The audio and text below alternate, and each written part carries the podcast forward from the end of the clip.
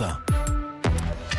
Et tout de suite, en quête de science, la chronique scientifique d'Alain Sirou le samedi matin sur Europe 1. Alain, bonjour. Bonjour Bernard, bonjour à tous. Écoutez, on touche du bois. S'il n'y a pas un pépin technique, demain soir, de Cap Canaveral, sera lancée une sonde scientifique européenne en direction du Soleil. Hmm. Alors, c'est une mission très complexe qui a un objectif a priori très simple comprendre l'étoile autour de laquelle nous vivons, qui nous fait vivre d'ailleurs accessoirement, et prévoir ses sautes d'humeur. Rassurez-nous tout de même. Est-ce que tout va bien du côté du Soleil Alors tout va très bien, bonne nouvelle. Hein. C'est pas d'ailleurs, comme sur la Terre. non. plus. Et d'ailleurs, plus on regarde ailleurs en direction des autres étoiles, plus on se dit qu'on a de la chance, Bernard, parce que depuis 5 milliards d'années, c'est l'âge du Soleil, hein, il est assez calme, tranquille, stable, et comme il est à la moitié de sa vie, bah, on a le temps d'étudier cette monstrueuse boule de gaz en fusion, euh, sans qui nous ne serions pas là. Et quand je dis nous, c'est tout ce qui vit et a vécu sur la Terre depuis 4 milliards d'années au moins. Bon, on étudie scientifiquement le Soleil depuis plus d'un siècle maintenant. Est-ce qu'il y a encore beaucoup d'énigmes à comprendre, à percer? Oui, parce qu'on on veut comprendre évidemment comment il marche, mais surtout prévoir ses pics d'activité. C'est-à-dire faire l'équivalent d'une prévision météo, mais di- dédiée cette fois-ci à l'activité solaire, Oui. qui nous permette de protéger nos satellites et nos équipements de ces sautes d'humeur. On sait qu'une tempête solaire peut provoquer un blackout électrique total et plonger de grandes villes dans le noir. C'est déjà arrivé au Québec, à New York au XXe siècle. hein.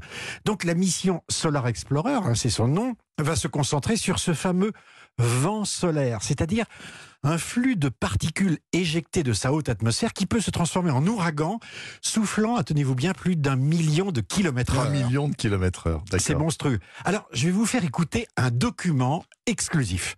Voici ce qui a été enregistré dans l'espace cette semaine par une sonde américaine spécialisée dans le Soleil qui s'appelle Parker Solar Probe. Écoutez le vent solaire.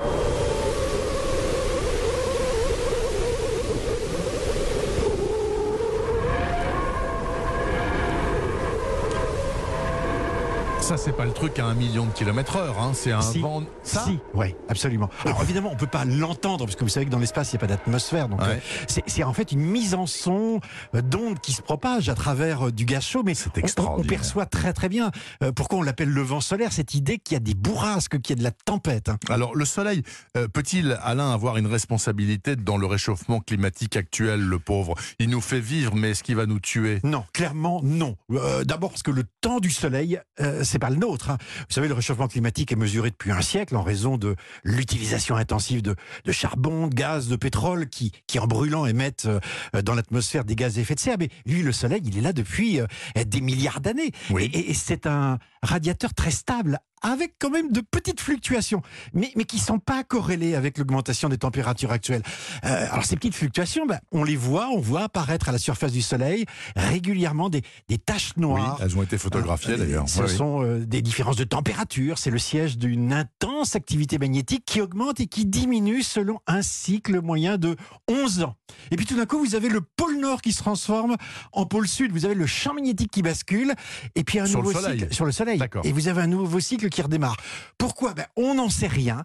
Et comme on ne sait pas pourquoi pendant le, le règne de Louis XIV, pendant 70 ans, eh ben, il n'y a eu aucune tache sur le Soleil à l'époque du roi Soleil. Incroyable. Et cette nouvelle mission là pourrait nous aider à comprendre tout ça? Oui, d'ailleurs, une de ses exclusivités, c'est de photographier pour la première fois les pôles du Soleil. On l'avait jamais vu du dessus, on l'a pas vu. Alors, on espère évidemment avoir un, un portrait complet de notre star euh, éblouissante, dynamique. Et puis l'objectif, évidemment, c'est de le faire parler. Et ce sera pas forcément le plus simple, à mon avis.